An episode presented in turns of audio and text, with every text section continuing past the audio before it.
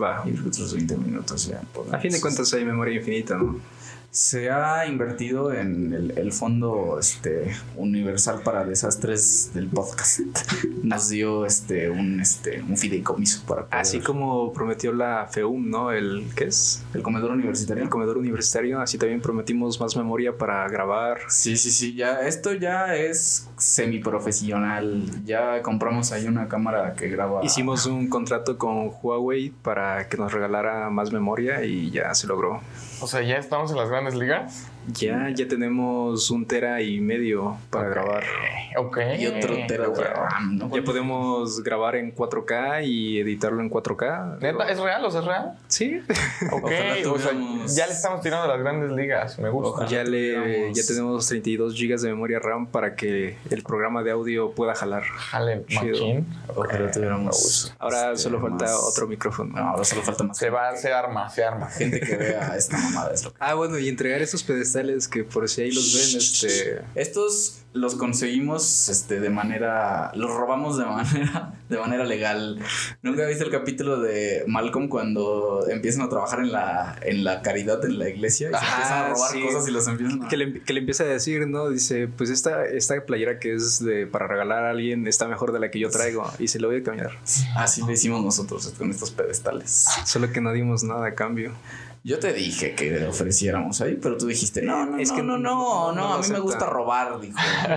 Puedes ofrecer. Yo, mira, yo soy amante que el, que el que tú traes sí está usadito. Este, en cambio, este sí es nuevo. Pero, es, Pero- mira, está todo lleno de... Sa- ¿Sabes qué es lo curioso? Como dejé uno este, que estaba ahí medio feito, eh, la persona que lo está usando eh, sí se le complica, ¿no? Ah, Pero de momento no han dicho así como de, oigan, y los otros o así. Oigan, y el Así que de momento.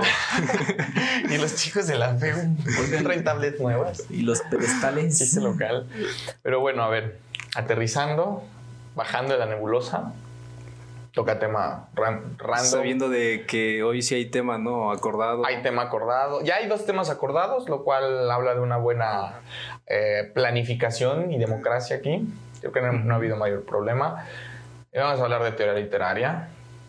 Parece difícil, no, no sé. Vamos a ver cómo funciona este rollo, porque la verdad yo propuse el tema, ¿no? Me gusta andar mezclando cosas de diferentes ámbitos con esa plasticidad rara. Pero el tema de hoy, doctor, ¿cuál es? La novela total. Ok, Ah, que yo, novela sigo, yo sin entender qué es la novela total. Mario Vargas ya sé como que... no- Yo no sé no por qué empezó a hablar como de anatomía del cuerpo, en vasos sanguíneos o algo así. Vasos comunicantes, ok. Vasos comunicantes. Vamos a ir aterrizando eso, porque resulta que, bueno, Carlo y Yesuar tienen como mucha onda con este rollo de, la, de las narrativas visuales. Y pues bueno, que otra vez eh, audio, música, ambiente, paletas de colores, cosas que ya hemos hablado. Y yo soy de la vieja escuela, ¿no? Ya sabes, pupitre, libro abierto. Pero no importa, se me ocurrió este tema porque creo que puede ser una herramienta muy útil en el futuro para tratar de condensar ciertas eh, características que tienen las obras de arte. En este caso, bueno, me voy a limitar a hablar de eh, novela y cine y quizá alguna que otra serie. Y eh, pues nada más quiero empezar hablando como de manera muy general de el tema es novela total. Y la propuesta la hace Mario Vargas Llosa. Bueno, Mario Vargas Llosa últimamente es más conocido por sus polémicas declaraciones políticas se ha convertido en un referente de la ultraderecha, ¿verdad? Del neoliberalismo y... Pero bueno, a pesar de que es el señor Burns peruano, este, la verdad es que es un buen escritor, ¿no? O sea, es el último sobreviviente de la cartera del boom, Digamos. Literalmente es el, único sobreviviente, ¿no? Eh, habíamos hablado del, del boom cuando hablamos de 100 años de soledad. Básicamente Carlos Fuentes, García Márquez, Vargas Llosa y el colado de Julio Cortázar. Alrededor orbitan otros escritores. Y me gustaría hablar un poco de, de la producción de Vargas Llosa, ¿no? Vargas Llosa, a pesar de su postura política, es un buen escritor, considero. He leído algunas de sus obras, he estado como un poco en contacto por temas académicos y de gusto personal. Eh, se da a conocer en el 1962 cuando gana el premio Biblioteca Breve con la publicación de La ciudad y los perros, ¿no? que básicamente eh, es la historia de un internado real a Leoncio Prado en la ciudad de Lima, Mm. al que acude Mario Vargas Llosa siendo un adolescente y gracias a esta experiencia decide eh, dedicarse por completo a la literatura. Ahora, a grosso modo, em, habíamos dicho que, bueno, una característica de los buenos novelistas o los grandes novelistas es que, que, en realidad yo creo que el novelista y el cineasta se parecen mucho, porque siempre, digamos, están buscando nuevas técnicas de contar. Mm. En el caso de la, del cine, pues obviamente hay muchas herramientas, ¿no? Como el uso del silencio, el uso de ciertos planos secuenciales, el uso de cierta paleta de colores, la, la estructuración o desestructuración de la historia, que de eso me gustaría hablar. No sé si, si quieren como meter la cuchara allá y, y hablar de lo que saben, ¿no? Antes de entrar en... Ok, este todo esto, eh, bueno, yo lo que sé del tema lo hace en una conferencia que nos hicieron favor de llegar, de hacernos llegar sobre Vargas Llosa. Y bueno, es dentro de lo que comenta en la conferencia precisamente acerca de la novela total y de los novelistas. Eh, a, mí algo que me llama la atención es que de entrada dice que no hay como una receta, ¿no? Para crear, para crear un buen contenido. Digo, yo, yo lo, lo transmuto a lo que es contenido en general. Él se refiere a la novela, me imagino que por el formato y por la época en la que fue grabada esta o fue dada esta conferencia, es por ahí del año 2000. Que fue en Monterrey, me parece. En, Monterrey. La cátedra, perdón, no, creo que lo siguen teniendo. El TEC de Monterrey tiene un proyecto muy ambicioso, que es la cátedra Alfonso Reyes. Esta cátedra Alfonso Reyes es eh, cada cierto tiempo, cada año, no sé cada cuánto, invitan a alguna personalidad del mundo del arte y la cultura en con una, conferencia magistral, en este caso. Pues, sí, e, es bastante interesante por ahí, si tienen la oportunidad de entrar al canal, hay de Rosa Montero, me eché uno también que habla sobre un tema que ya hablamos aquí, de José Saramago, o sea, se ve que invitaron gente, han invitado gente muy... muy que vale la pena sí, escuchar. No, o sea, sí.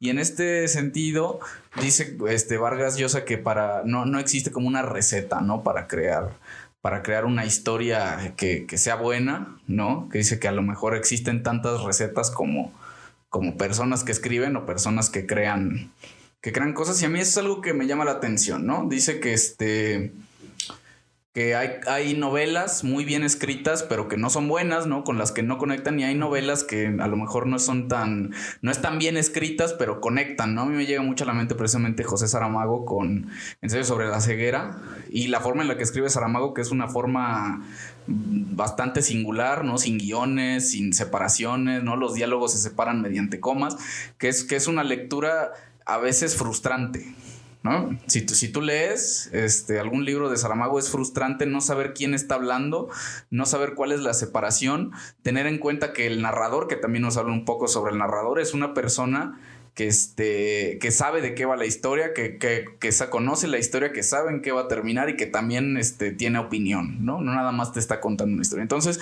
eh, me, me, remite a pensar en todas las novelas o todas las historias que conocemos, que a lo mejor, no, yo no sé, pues, si, si existen recetas o si existen formas correctas de escribir o de crear cosas, yo las desconozco, ¿no? Pero sí, sí conozco esa sensación de conectar con algo, con lo que sientes que, que te está contando una historia, ¿no?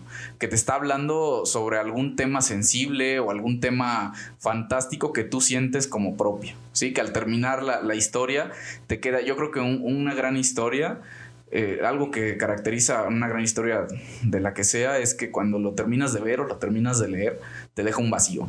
¿no? Te deja una sensación de sentir como, como que sigue, ¿no? Y, después, ¿cómo, ¿cómo hago para despertarme mañana sabiendo que ya no voy a tener a, esta compañía, ¿no? Entonces es, algo sumamente interesante, no, no, sé qué quieras apuntalar tu amigo.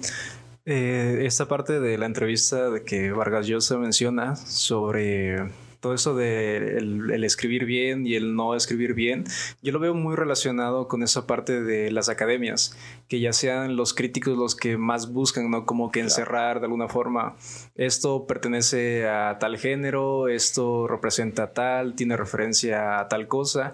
Y yo siento que eso pasa en todas las artes, igual en arquitectura muchas de las veces pasa que alguien hizo una casa solo porque así lo sentía, así le parecía que estaba bien, la orientación civilización, que estaba todo, pero siempre los críticos son los, o la misma academia es la que busca decir, es que ese arquitecto es de tal movimiento, tiene referencias en esto y en esto, porque de alguna forma ese es su trabajo, como ver esas referencias, ver qué es todo lo que contiene.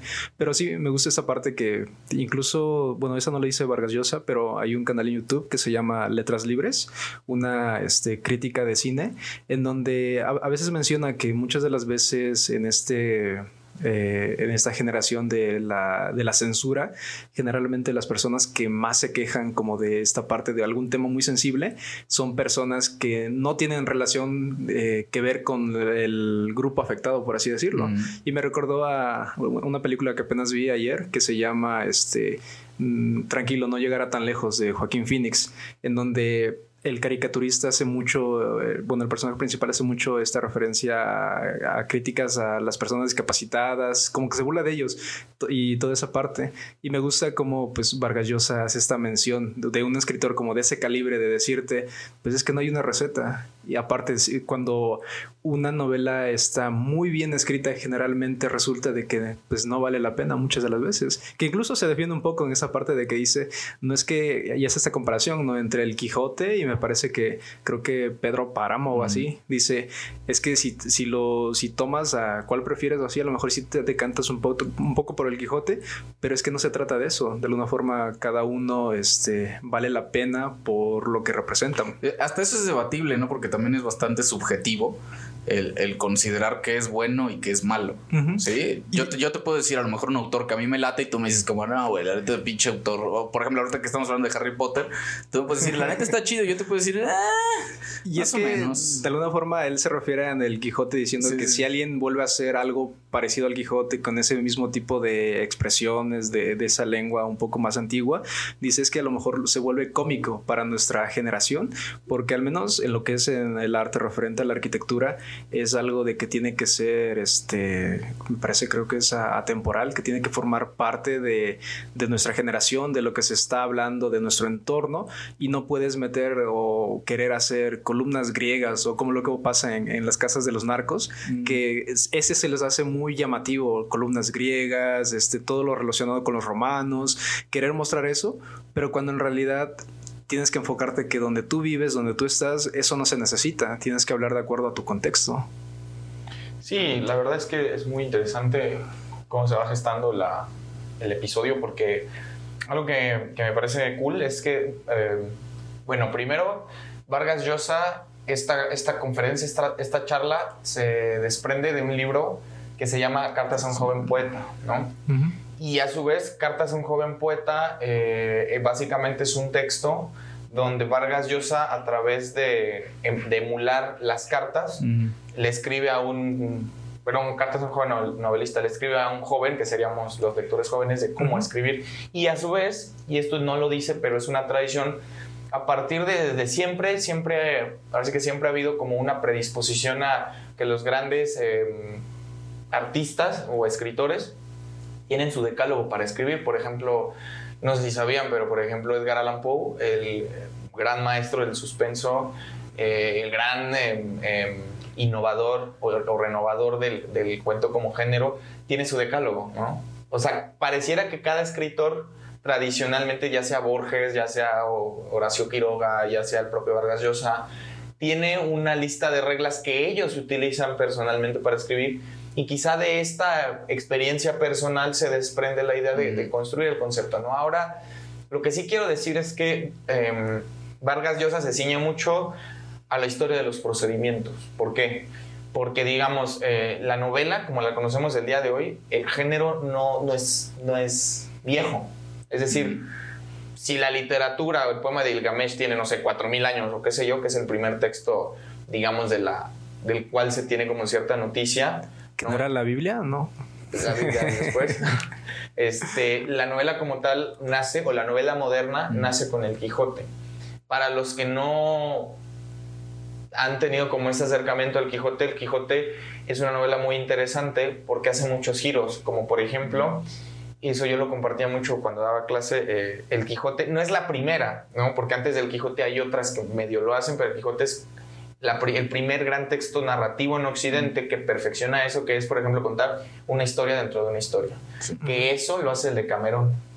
Es decir, está la historia del Quijote, que el Quijote va por, por, por España, por, por, ¿no? por los pueblos de España, y de repente llega a una aldea y hay unos pastores cenando, y de repente, ¡pum!, los pastores empiezan a contar una historia y nos metemos a esa historia. O sea, tiene estos giros. La idea, por ejemplo, de que hoy es muy común, de romper la cuarta pared, es decir, que el personaje principal puede interactuar con el lector. ¿no? El Quijote es el primero, por ejemplo, que, que bueno, esto ya se vuelve más de la posmodernidad, que repito, hoy sucede con personajes como Deadpool, ¿no? O sea, eh, el Quijote se da cuenta que es un personaje y por lo tanto, o sea, tiene estos giros. Entonces Vargas Llosa yo creo que se, se refiere a esto, a qué procedimientos se han utilizado históricamente desde la publicación del Quijote en 1600 y tanto, o en el siglo XVII, hasta el día de hoy. Y eso, por eso el concepto de novela total es básicamente es una novela que tiene tal grado de complejidad y que recupera tal número de técnicas que normalmente no se habían utilizado y por lo tanto da la sensación de que esa novela podría sustituir a la realidad, que es, ya lo habíamos dicho, lo que sucede con 100 años de soledad. ¿ves? Como crear un microuniverso, ¿no? Exactamente. Es que ese es el. Ni siquiera es un microuniverso, es que es el universo. Un ejemplo muy latente que a mí me gusta mucho es, por ejemplo, Moby Dick, la novela de Melville. Mm. Moby Dick, eh, claro, el personaje principal, digamos, es, o es esta cosa con la ballena, pero en Moby Dick, por ejemplo, el barco es el Pequod. Mm. ¿no? Y por ejemplo, en Moby Dick, el Pequod es, para los que no sepan, es el, el- el barco donde el personaje principal va y zarpa y, bueno, recorren el, el mundo y lo que sea. El Pequod es una representación del mundo, porque en el Pequod hay personas de todas las razas, de todas las partes del mundo. Entonces, la novela todo lo que trata de hacer es eso. Ahora, para no quedarnos solamente en lo literario, bueno, solo quiero hablar de algunos ejemplos rápidos. Vargas Llosa lo intenta hacer muchas veces, ¿no? Por ejemplo, en La ciudad y los perros que ya mencioné, Vargas Llosa en el internado de Leoncio Prado, muchos de los cadetes que van a este internado militarizado son eh, cadetes jóvenes que vienen de todas las partes del Perú, de las clases altas, de las clases obreras, lo que llamarían los cholos, que los cholos no son como aquí, los cholos son jóvenes que viven en las comunidades rurales y que van al Perú. Entonces, digamos que Vargas Llosa lo que trata de hacer es que trata de representar el mundo del Perú, digamos, o toda la sociedad del Perú reflejada en el internado Leoncio Prado. Lo mismo, por ejemplo, hace Carlos Fuentes. Todas las novelas del boom pareciera que tienen estas aspiraciones. ¿no? Igual, La región más transparente, que habíamos medio hablado de esta novela, es una novela donde el personaje principal es la Ciudad de México. Y entonces lo que hace Carlos Fuentes es que se va y se mete a la Ciudad de México. La novela se publica creo que en el 58 o algo así. Y él va y se mete, él siendo un chavito fifi, ¿no? De la clase alta, va y se mete a todos los, bar- a los barrios altos, ¿no? De la, de la alta burguesía, se va y se mete a las colonias populares, se va y se mete a las pulquerías, se va y se mete, ¿no? Entonces lo que él hace es que él trata de representar el, en, en, en esta novela cómo es toda la gente, el universo de la gente de la Ciudad de México. Por eso también es que estas novelas tienden a, a conservar mucho los registros lingüísticos, es decir, cómo hablan los diferentes estratos sociales, ¿no? Pero bueno, no sé, ¿algún, ¿alguna interrupción oportuna? Este, entonces, digo, me viene a la mente no pensar en cosas, por ejemplo, universos literarios, ¿no? Como el mismo Harry Potter, ¿no? Sí. El Señor de los Anillos, que yo creo que un- una persona que sabe escribir, que sabe meterte en, en su cabeza, es, era Tolkien, ¿no? Que, que ya- que ya Que se de hecho algunos dicen que si le podrías dar una mitología como a, a toda esa parte de los ingleses, fácilmente Tolkien podría haber Sí, regalado una es- mitología. Es, un genio, digo, tú que nos acabas de comentar que acabas de leer El Hobbit. este, el Hobbit. Y digo, yo tiene muchos años que lo leí, un, un gran libro, o sea, y, y ¿sabes por qué es tan genial? Porque es un libro para niños, ¿no? Lo mencionamos, es un cuento, es un cuento para, para niños pequeños. Pero te mete, es como una introducción a todo lo que ese vato hace, ¿no? Y ya de ahí puedes saltar a, su novela, yo creo que más compleja, que aunque son tres tomos, es, es una sola novela dividida en tres, que es este El Señor de los Anillos, ¿no? A mí lo que me voló la cabeza fue al final, cuando este, en, el, Hobbit te das cuenta de que quien está escribiendo el libro es el mismo Bilbo y te hace como que este pequeño guiño, ¿no? De que te dice, eh, está terminando su libro, pero no sabe cómo llamarle al al nombre y le da de alguna forma el título que al final pues tiene. Eh, el viaje, un viaje de ida y vuelta, ¿no? Que pues mucha referencia. lo hacen, eh, no sé si, o sea, debe tener muchísimos antecedentes, pero por ejemplo, ahora si tú lees Juego de Tronos, que digo, la, serie se cuece aparte, pero por ejemplo, los libros es en gran parte también una referencia muy grande y, muy bien escrita de lo que, de lo que hacía Tolkien, ¿no? El buen George Martin también crea su propio universo, también este, lo, hace a su manera de, de tal forma que comprendes, comprendes incluso, eh, digo, entiendes que el tipo es inglés y cómo se dividen este, estos problemas de familias, ¿no? Si por, ejemplo tú ves La Corona, esta serie, y ves el que, bueno, que es un concepto que, se, que ellos manejan desde hace muchos siglos, ¿no? De la familia Windsor, ¿no? El duque de los duques de Edimburgo, el duque de príncipe de Gales, o sea que son eh, este tipo de títulos los transporta él a su universo, ¿no? Y, lo hace de tal manera que, te sientes tú parte, parte, de, ¿no? Digo, no, sé qué tanto tenga que ver, por ejemplo, este tipo de creaciones con lo que sea una, una novela total, ¿no? Porque me, remito mucho a Vargas Llosa que dice que no, necesariamente tiene que estar bien escrito para ser bueno o malo, más bien tienes que tú, tú que conectar con, con, esta realidad. Sí, de hecho algo que Vargas Llosa menciona es que generalmente esta idea de, de novela total tiene mucha relación con las historias de caballeros. Como generalmente dentro de historias de caballeros se habla de, de, sagas completas y ahí pues te da la oportunidad de explorar varios temas, varios personajes. Y vemos esto en Juego de Tronos que pues te recuerda mucho a la historia, ¿no? Creo que la, la batalla de las, de las rosas o algo así, que igual de, historia de, años, historia de, de familias, de peleas.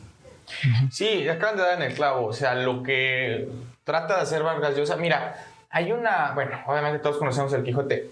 El Quijote es muy chistoso, es muy cagado, porque el Quijote, o sea, Cervantes no tenía planeado escribir la máxima gran novela en la historia de la literatura. O sea, él, por ejemplo, quería burlarse de las novelas de caballerías, güey. Que las novelas de caballerías son exactamente esto ustedes, que ustedes están diciendo. Es decir, existe un caballero que le sirve al rey, que hay una corona, que en un imperio, bla, bla, bla, y se narran las travesías. De hecho, el otro antecedente antes del Quijote que hace eso es el poema del mío sí. Ah, claro. ¿No? Que el caballero Rodrigo Díaz de Vivar, mm. después de ser acusado injustamente, ¿no?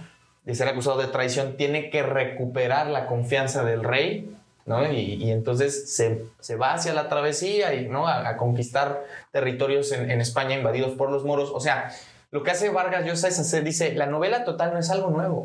Las sagas nórdicas, por ejemplo, lo hacen. La Iliada, por ejemplo, lo hace. Son poemas, lo que llamaríamos en sentido estricto la epopeya, poemas narrativos que hablan de guerras donde hay héroes, ¿no? Pero lo que dice Vargas Llosa es, ojo, no es nada más hablar del, héroe y la guerra, sino los temas que están adentro. Por ejemplo, en la Iliada, por supuesto que lo sabemos, es la Iliada no es nada más la, guerra de griegos contra troyanos, es la historia de la traición. Entonces Vargas Llosa va a decir, ojo, es la novela total tiene dos requerimientos o, tres, bueno, dos. Uno, que la historia sea lo suficientemente extensa para que pueda abarcar un gran número de personajes y acontecimientos. Y dos, que dentro de esos, de esos acontecimientos podamos identificar problemáticas humanas, como la venganza, como lo que hablábamos, ¿no? La venganza, el amor, la muerte, la pérdida. Ustedes recordarán, por ejemplo, bueno, en la película de Troya, la escena más este, hilarante, la escena más, eh, no, perdón, hilarante, la escena más cañona es la muerte de Héctor, mm. el hermano de Paris, ¿no? Paris, que es el que se roba Elena de Troya y por eso se, inicia la guerra. O sea, son momentos donde hay eh, momentos tan altos donde nosotros nos podemos identificar e incluso podemos, lo que decía Carlos al, inicio, me parece fundamental, sentir que después de esa historia ya no queda nada sentir ese vacío de que se pierde la historia. Ahora, antes de cerrar la Bocota, quiero hablar de eh, algo muy interesante que hace Vargas Llosa es que él dice, yo no voy a tomar conceptos tan cerrados, tan académicos, dice, yo voy a crear mi propio lenguaje para poder explicar cómo yo consigo la novela. Y utiliza varias cosas, ¿no? Ya utiliza una novela total y utiliza algo que se llama cráter, que a mí me parece muy interesante. Sí. Y lo voy a poner, vamos a, a migrar un poco eh, con series. ¿no? El capítulo más impresionante en la historia de la cultura popular actual es el que se titula Ozymandias o Ozymandias en Breaking Bad. ya, ya, se había comentado, claro. ¿No era el de la mosca? No. Entonces, que es un cráter según Vargas Llosa es toda la novela es importante, pero hay momentos que van a destacar más que otros. Por ejemplo, cuando hablemos de cualquier novela, de cualquier serie, cualquier libro, no vamos a hablar de todo el pinche libro, güey. Dice, vamos a recordar momentos épicos.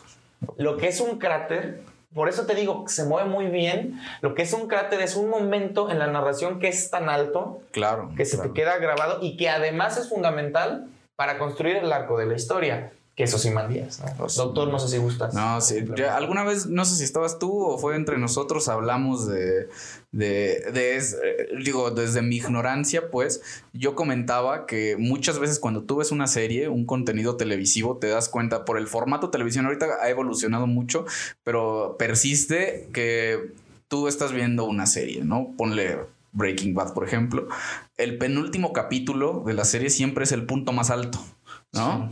Eh, está Breaking Bad con Ozymandias, está Bojack Horseman con La vista a mitad de la caída, ¿no? Que, o sea, que son los penúltimos episodios que es el momento más fuerte de la historia. Tú, tú ves, por ejemplo, Juego de Tronos, la, la serie que hasta cierto momento fue muy buena. Ves episodios como La Boda Roja, ¿no? Y te das cuenta que el, por, por el formato, o bueno, no, no, sé qué tanto tenga que ver una cosa con otra, tú ves los, los penúltimos capítulos de Better Call Saul, que son el, el, punto más alto, ¿no? Que después de eso sabes que ya va a venir la resolución del conflicto final, pero el, ¿cómo decirlo? El éxtasis, el, este, el clímax de la historia se desarrolla justo antes de que, de que, de que termine, ¿no? El, este, la serie o termine el contenido. Ya hemos hablado aquí y, yo creo que no se limita únicamente a series, tú ves, este, las películas manejan un formato parecido, los cómics, ya hablamos aquí de Watchmen, que también es este que precisamente tiene ahí cierto parecido con, con, este villano que se llama Osimandias, que también es este un villano sumamente interesante, que, te resuelve que, que, esta situación, pues, la situación más fuerte, el tope de la historia ocurre no, no, no al final, ¿no? Ocurre en un momento específico de la historia y son momentos, los momentos más fuertes, ¿no? Los momentos que a lo mejor te dejan algo en este, eh, algo en ti que dices, eh, eh, si tú hablas de Breaking Bad no puedes hablar, exacto, no puedes hablar de esa escena en la que matan al cuñado de Walter White, que yo creo que es el episodio más, este, más fuerte, más difícil de ver por la connotación que tiene y por lo que tú sabes que va a pasar, ¿no? Igual valdría la pena de repente si puedes leer el poema de, de ah, que también ¿cómo se llama? Es un inglés, pero no, no me acuerdo cómo se llama. Fíjate, es Percy Shelley. Aquí es, muy interesante. Eh, y yo me he dado cuenta, no sé por qué, bueno, sí sé por qué tal vez, siempre hay referencias, no siempre, pero en muchos casos hay referencias literarias en este tipo de contenidos. Por ejemplo, Percy Shelley es el marido de, de Mary, Shelley, la novelista que escribe Frankenstein. Frankenstein. Muy bueno. Y Ozymandias es, sí, ese, ese libro es una novela total, pero bueno. Y Percy Shelley, Ozymandias es un eh, emperador egipcio de la antigüedad. Claro, claro. Uno de los más afamados. Ramses II, ¿no? Ajá. Y entonces cuando descubren su Sí, sí, su, estatua, su, esfinge. Estatua, su esfinge, lo que sea, su sarcófago. Se habla mucho de eh, pues la, banalidad en lo que, o sea, que te conviertes en nada, ¿no? Fíjense, voy a tomar un momento. Hay un poema que se llama de Quevedo que habla de esto, porque digamos, aquí lo interesante de los cráteres, y de hecho esto también creo que se me hace bien random, es entre más cráteres tenga una, o sea, cráteres buenos, o sea, momentos épicos buenos, por ejemplo, 100 años de soledad estaba pensando, tiene muchos cráteres. Puede ser la llegada de Melquiades. es, lo que hablábamos, ¿no? Después sientes que puede acabar en cualquier momento por la cantidad de, situaciones, de cráteres que tiene la historia, ¿no? Y solamente las, no sé, las novelas totales o las, las historias completas, realmente completas, llámese películas, llámese series, cómics, incluso videojuegos, tienen esta, esta característica, ¿no? De mostrarte. Yo siento que esta parte de 100 años de soledad, pues se mezcla con el otro concepto que maneja, ¿no? Vargas Llosa, de los vasos. Ah, claro eh, pero fíjate, yo creo que para llegar ahí, bueno, luego les paso el poema, no importa. Para llegar a los vasos comunicantes, yo creo que sí es importante. Es que fíjate, aquí ya salió como todo el rollo. El concepto de novela total no es nada más de novela, sino una, una obra de arte que está tan bien elaborada y tiene dentro de sí tantos elementos importantes para nosotros como lectores o televidentes o lo que sea, y además están tan bien organizados que nos llevan a ese grado de perfección, güey. Porque ahora, Los cráteres ya lo entendimos, ¿no? Fíjate, 100 años de soledad, como decía Carlos, güey, tiene un chingo de cráteres. Y ojo, yo creo que una buena novela se diferencia en este orden de ideas. Hay novelas que no saben manejar sus cráteres. ¿No? O hay películas que no saben manejar sus cráteres. O hay, o hay historias que no saben hilar correcto. Por ejemplo, Star Wars se me hace otra de las sagas que tiene muchos cráteres y, güey, está increíble. ¿No es cierto? Es dónde poner el cráter y qué va a significar. Claro, pero yo siento pues cuando una novela, ya, bueno, un contenido ya es tan extenso, ¿no? Llámate, por ejemplo, ahorita que estamos hablando de Marvel, ¿no? Con todo este universo cinematográfico, llega un momento en el que eh, con tantas historias que hay, con tanto contenido que puedes ver al respecto, ya no es tomado tan, tan en serio una situación tan, tan fuerte, ¿no? Como, como podría serlo, por ejemplo, ¿no? Hablando de este mismo universo de Marvel, tú ves la serie de Daredevil, que es una serie que es algo que pertenece al mismo universo, pero por sí misma claro. funciona sola, ¿sí? Abre que tiene un inicio y un final, ¿no? Yo creo que para mí lo que más valor en cualquier tipo de contenido es que la persona que lo escriba sepa cómo va a terminar, ¿no? Tú ves, por ejemplo, Dark, que el, tipo, el alemán que la escribió, es un güey que dijo, yo quiero 24 horas de contenido. O sea, a mí no me interesa renovar para una segunda temporada, a mí no me interesa que me contraten para hacer una película. Yo quiero hacer 24 horas de un contenido. Y tú ves Dark, son tres temporadas que tardaron 4 o 5 años en, en concretarse, en terminar de grabarse. Y son 24 horas de un contenido que empieza y termina. Y entonces, por ejemplo, de repente yo amo Star Wars, me mama Star Wars, es mi saga favorita, pero comprendes que de repente... ¿Lo que es canon o lo que no es canon?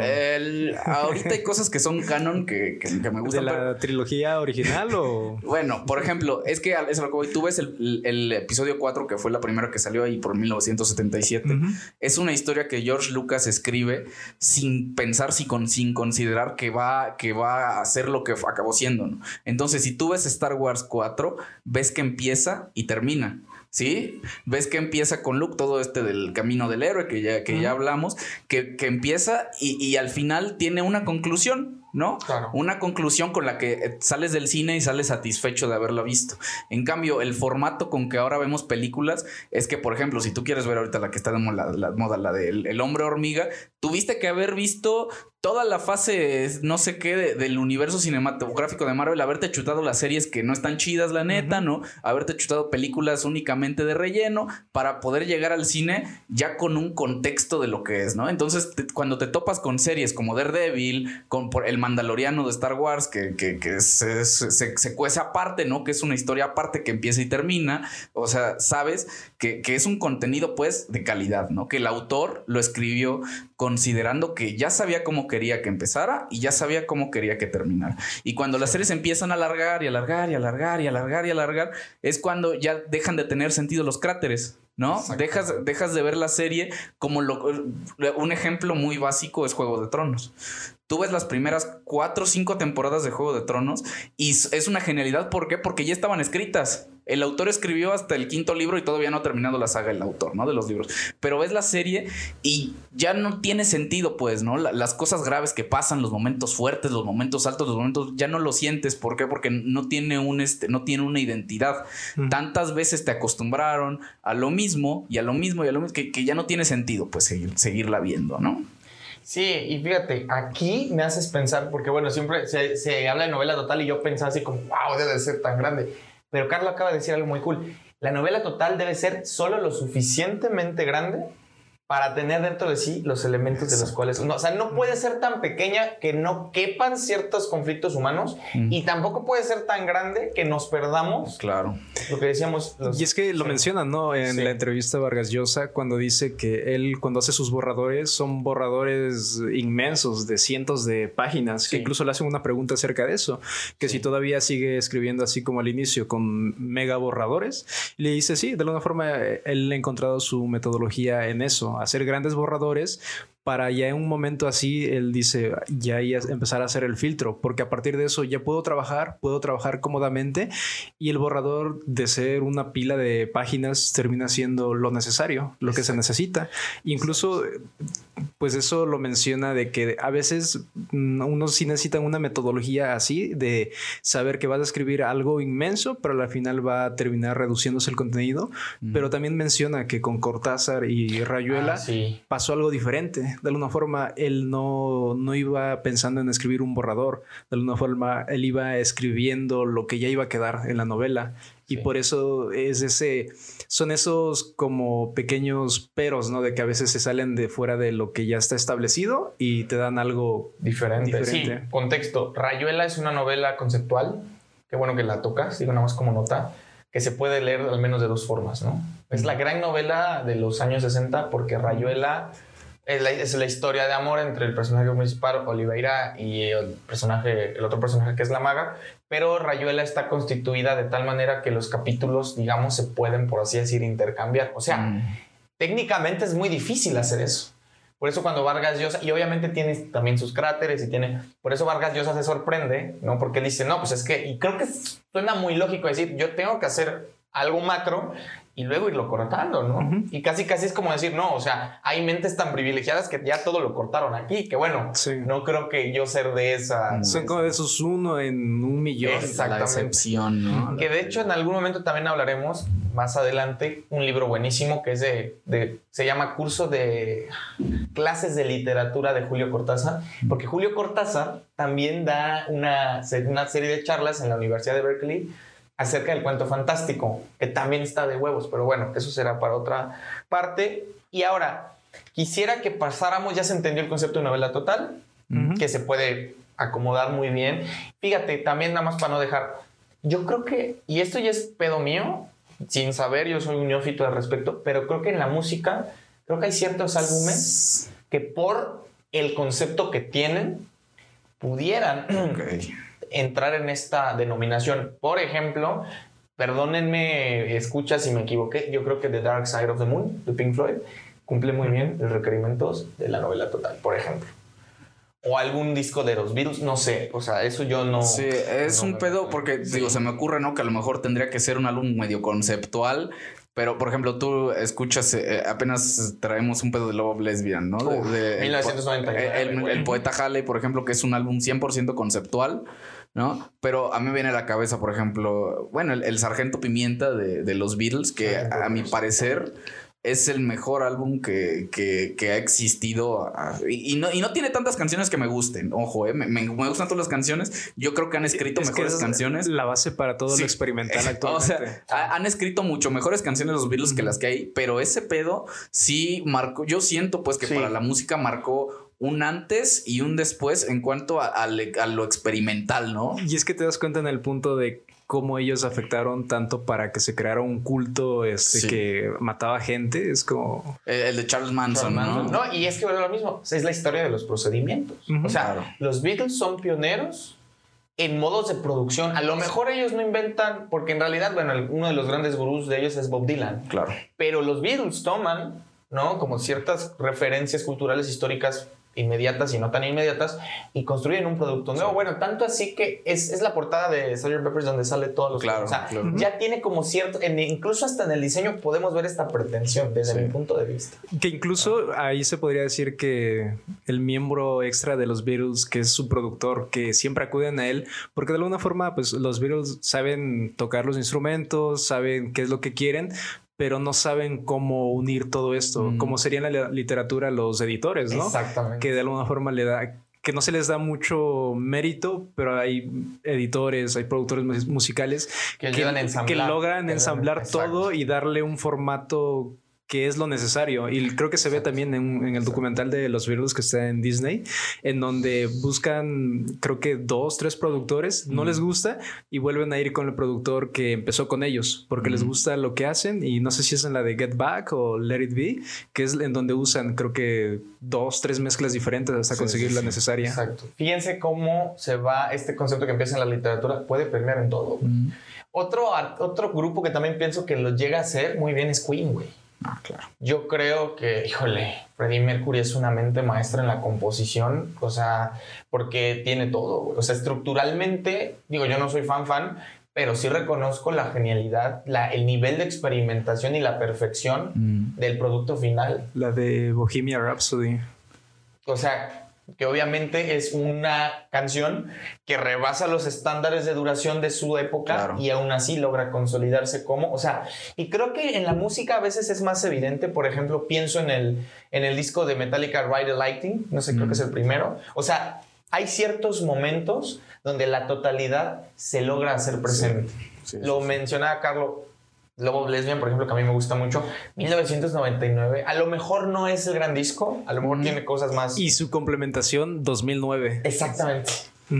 Ahí te das cuenta cómo hay una temática Claro. que gira alrededor de las relaciones de pareja, pero no solamente eso, sino que dentro de este, de este proceso, de este viaje, de esta jornada del héroe, si quieres verlo así, se van manifestando momentos en los cuales todos nos sentimos identificados. Fíjense, nada más como para acabar de apuntalarlo, hay otro grupo español, en España son un grupo de culto, yo lo empecé a escuchar hace como unos 12 años, se llama Extremo Duro, tiene un disco que se llama, ay, ¿cómo se llama? Este, muy famoso, La Ley Innata. El disco ha sido considerado por la crítica musical como uno de los mejores discos en la historia del rock español, porque La Ley Innata, fíjense, lo que hace este güey, el vocalista, bueno, el grupo, pero el vocalista y el escritor de la mayoría de las canciones que es Robert Iniesta, es que toma el formato de la música clásica o la música de cámara, Mm. o el formato incluso del teatro clásico que era como por etapas muy cerradas, introducción, desarrollo y desenlace, y lo lleva al, al campo de la música. Y entonces utiliza elementos como el tiempo, como la muerte, como el amor, o sea, mete todas estas emociones humanas Mm. Y hace una cosa magnífica, porque además cada canción tiene la duración exacta para que ninguna eh, sobrepase a la otra. O sea, es una pieza de cámara, güey. Y, y otro, que también a mí me gusta mucho, que lo conocí también por Love Lesbian, se llama Iván Ferreiro. Ah, sí. Iván, no sé si lo... No, no, no. Ujú. Cáchenlo, el vato tiene una producción incre- increíble. En España también es un, un cantante mayor. Eh, y tiene un disco que se llama La cronología del mundo, creo, o, o algo así. De hecho, tiene una canción eh, que habla incluso hace una referencia a Watchmen. No Ah. me acuerdo cómo se llama, pero igual está muy Y entonces, buena. sí, ah, bueno, pues creo que es de ese disco. En Iván Ferreira lo que hace y está muy cabrón. O sea, yo ayer estaba escuchándolo como detenimiento. No se les, no se les pasa que luego escuchan artistas que Sí. así como que, ah, y de repente te conectan. El vato lo que hace en esta historia de algo así como breve cronología del mundo, perdón si lo dije mal. Cada canción es una es una referencia cultural. Por ejemplo, tiene una canción que se llama Fahrenheit 451. Creo que no es de ese disco, pero, Mm. pero hace ese tipo de cosas. Tiene una canción que se llama Cómo, Cómo conocí a vuestra madre. O sea, hace referencias a cosas que él vio, a productos culturales que él vio, canciones que escuchó, películas que vio, lo que sea, y lo relaciona con una parte de su vida, güey. Y entonces tú estás escuchando en breve cronología del mundo la historia de su vida. Sí. Es muy cabrón. O sea, dices, güey, hay artistas que tienen esta plasticidad. Sí, eh, tiene tanto sentido, tanto así que Bob Dylan se- ya se ganó un, un Nobel de literatura, Sí, ¿no? claro. O sea, tan, tan concatenado está, tan. Yo creo, pues, que la música es tanto literatura como cualquier novela, Ah, sí, ¿no? Digo, en- con sus respectivas este, diferencias, pero que Bob Dylan tenga, o un, un cantante, un autor, por lo que compone, por lo que escribe, sea acreedor a un premio Nobel de literatura que no muchos autores tienen, dices, güey, o sea, tiene sentido, pues, ¿no? Ah, que, que a veces sentido. percibamos la música de, de, de esa forma. No, sí, y, y hay muchos casos. Por ejemplo, estaba pensando, eh, el hip hop lo hace mucho. Por ejemplo, creo que no sé si en el 2017 o 18 o algo por ahí, Kendrick Lamar gana el premio Pulitzer también de, claro. por, por no. O sea, a lo que voy es que no están pendejos, pues. Sí, no, tú, ves. o sea, tienen me acabas de recordar, tú escuchas el cuarteto de Nos y Ah, todo, todo el eso Cuarteto de Nos, es claro. hop, rock, lo que sea hip hop, lo que escriban. Esos güeyes escriben problemáticas sociales, Sí, ¿no? Críticas a, a la sociedad que las escuchas y al final es música, son tres minutos en los que te están describiendo cómo Sí. funciona un puto sistema político, ¿no? En esta parte igual de referencias, digo, en el rap de mucho teado de Eminem, el- Ah, claro, creo que rap claro. de Dios o algo así, hace una referencia referencia a, los cómics, a todo lo, todo lo que empieza a decir, como que lo vas leyendo, incluso cuando escuchas algún análisis o algo, te lo van este, diseccionando parte por, parte, eh, ya que la velocidad es mucha y lo que te habla en contenido es mucho. Sí, yo también estaba pensando en este, el hip hop, a mí me gusta mucho, el hip hop en español, en inglés menos, o sea, y por ejemplo, hay un artista que, que hizo, que pertenece o perteneció a Violadores del Verso, y tiene un disco, fíjate, que se llama tal cual El Círculo. Así se llama El Círculo. Y se llama El Círculo porque ya te das cuenta que, la, que cada track tiene una relación estrecha, conceptual, narrativa de la anterior y termina siendo un círculo. O sea, la última pieza se corresponde con la primera y así sucesivamente. O sea, entonces entiendo esta, esta, esta manera de crear, ¿no? Y también la cantidad de referencias que se hacen. Pero bueno, ya para ir como aterrizando en el último concepto que creo que nos interesó a todos, que ese está, está fácil de, no está fácil de entender a la primera, eh, pero creo que es interesante, es el de vasos comunicantes. Yo no lo entendí, la verdad. Hay una cosa, no, yo tardé un chingo en entenderlo también. O sea, Vargas Llosa, cuando habla de vasos comunicantes, pone dos ejemplos. El primero es de Madame Bovary. Mm. Hay una escena en Madame Bovary donde este, están en un pueblito, Madame Bovary está con uno de sus amantes y de repente ocurren dos cosas simultáneamente.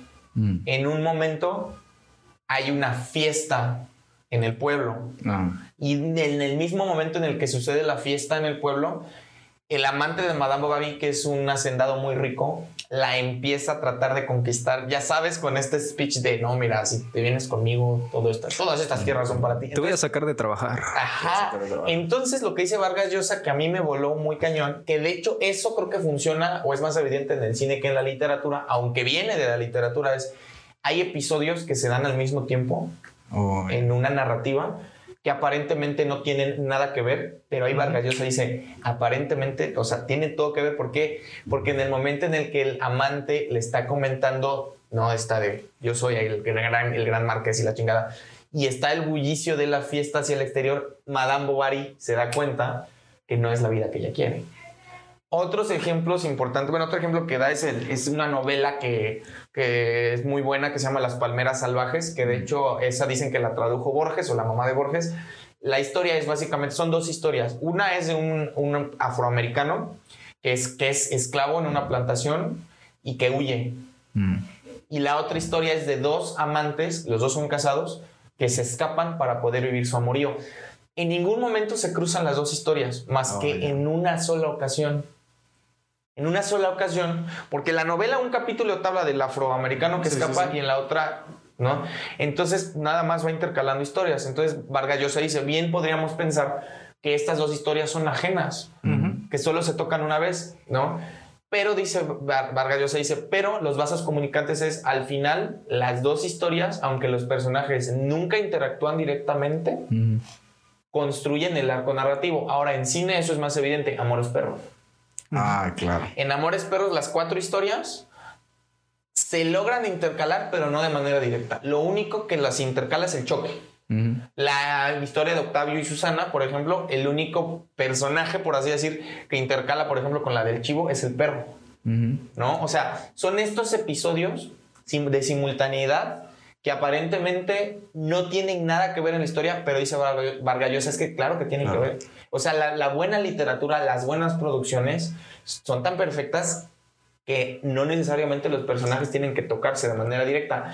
Lo mismo sucede, em, en, por ejemplo, en, Benjamin Bottom hay una escena que se me hace brillantísima, porque además le está narrando Benjamin Bottom. Mm. No sé si recordarán que la chavita esta de la que está enamorada, me enamorado Benjamin Bottom es bailarina de ballet profesional. Entonces hay una escena, güey, que a mí me, o sea, yo la veo y me vuela. Haz de cuenta, para empezar la cámara se pone desde arriba, como si fuera un narrador en tercera persona, y empieza a decir, el día que esta chavita, porque la atropella, no sé si recuerdan. Ah, bueno, entonces lo que hace el vato es que simultáneamente empieza a narrar en, el día, el día en que atropellan a la enamorada de Benjamin Bottom desde diferentes... Desde el güey que la, que la atropelló, o sea, va diciendo, si él se hubiera levantado 10 minutos después y no se hubiera detenido en esta calle, probablemente hubiera girado un momento después de que ella, o sea, va hilando todas las cosas que pudieron haber pasado para que no la atropellaran y no perdiera su carrera de bailarina. Y lo mismo sucede, por ejemplo, bueno, esta, este ejemplo lo pusimos también la vez anterior, creo, Requiem por un sueño, cuando están los dos en la cama, pero en una de las cámaras se atrasa el tiempo y en otra no. Esos son los vasos comunicantes. O incluso creo, no sé si sea un buen ejemplo o, más claro, el de Pulp Fiction. Eso te voy a decir Pulp Fiction, ¿no? Claro. En un punto comercial, yo creo que ese podría ser un claro Pulp ejemplo. Fiction, Bastardo sin Gloria, este, aplica la misma, ¿no? Sí. Pues son por, por cierto, ya encontré la canción, se llama El pensamiento circular Uf. de Iván Ferreiro. Hay veces, no muchas ni tampoco pocas, que pienso en ti. No más. Si, si la pueden escuchar, muy recomendada. No, no, no, es un himno, es un himno.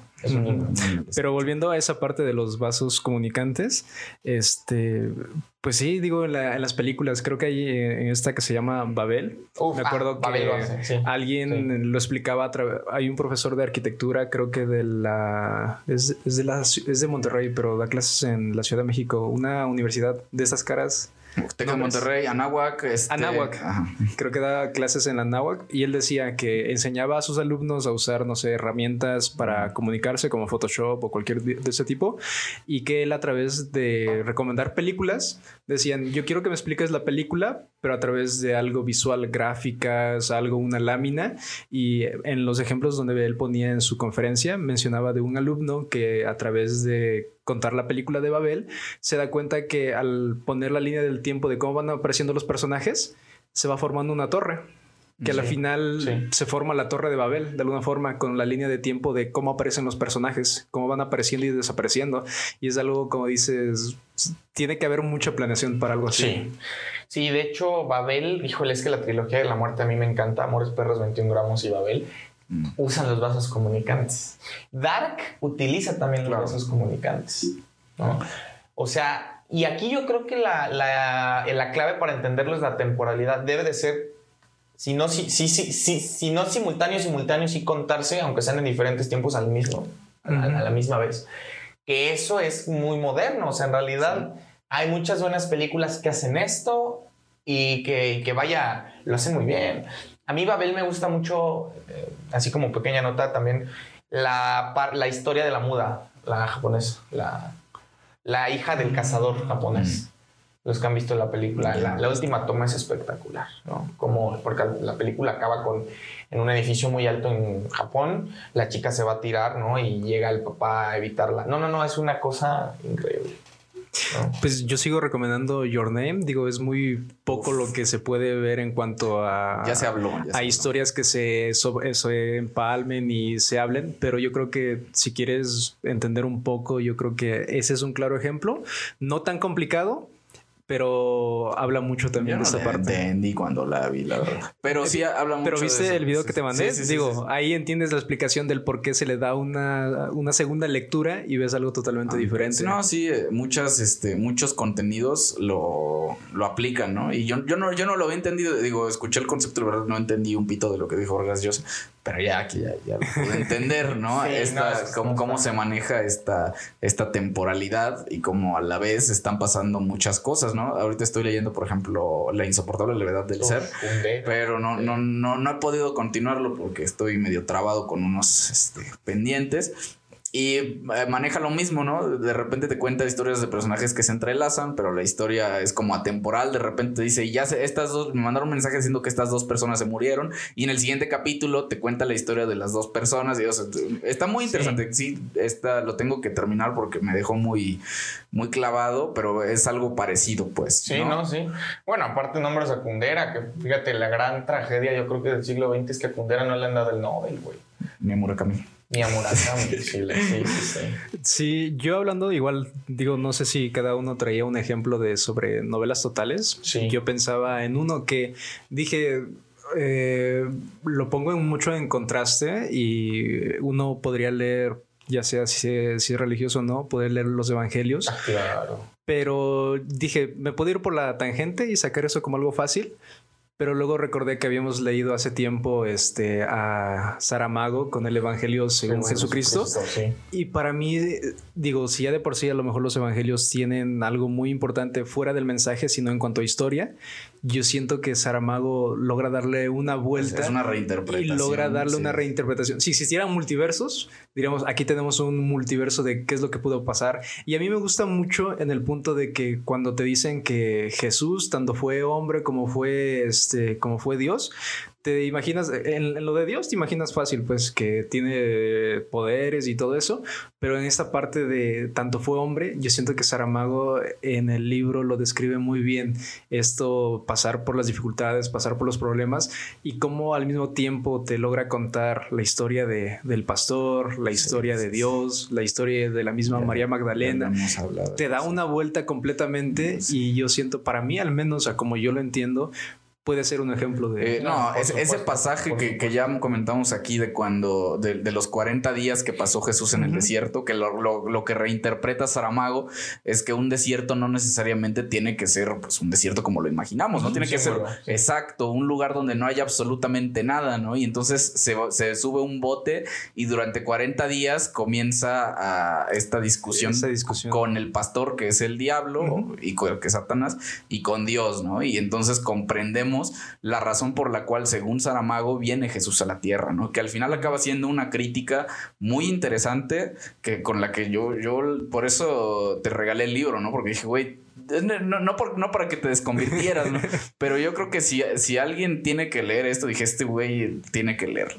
Sí, lo, lo yo, yo que siento, yo siempre he dicho que si alguien tiene muy bien cimentadas las bases en lo que cree o sus valores, puede a lo mejor leer algo que tal vez contradice mucho a lo que a su fe o tal cosa, pero incluso es bueno todas diferentes opiniones. Incluso aparte, pues te, te, imaginas, te ayuda a imaginarte más cosas. De lo mismo que ya estás aprendiendo, estás leyendo, ver diferentes panoramas, pues te abre sí, más todavía. Sí, te, yo no, no, no pude traer un ejemplo porque sí estuve pensando, no hice la tarea, ¿no? Típico vato que no hizo la tarea. No, porque yo pienso, pues, no, no, como que siento que el concepto como tal de lo que puede ser una novela total se me hace tan amplio uh -huh. que ponerle o traer una sola cosa a sí, colación claro. se me hace muy poco, ¿no? Y traer muchas se me hace muy extenso porque hay tantas cosas y es tan subjetivo también a veces que, por ejemplo, yo pensé en el ensayo sobre la ceguera de Saramago, que es un texto también, una crítica social cru crudísima, o sea, que, que si te interesa todo lo que pasó durante el COVID, o sea, Saramago lo predijo hace como 20 años, uh -huh. ¿no? Puedo comentarte, por ejemplo, videojuegos.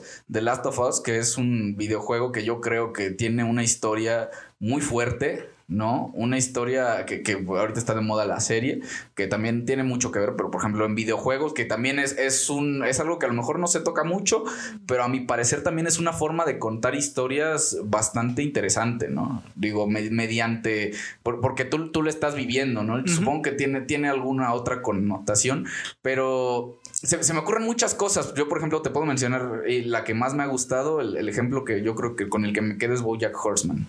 ¿No? Si, si tú tienes oportunidad de, de, ver esa serie, yo creo que te vas a topar con, con, un universo con el que te vas a sentir identificado, ¿no? Porque no, no es este...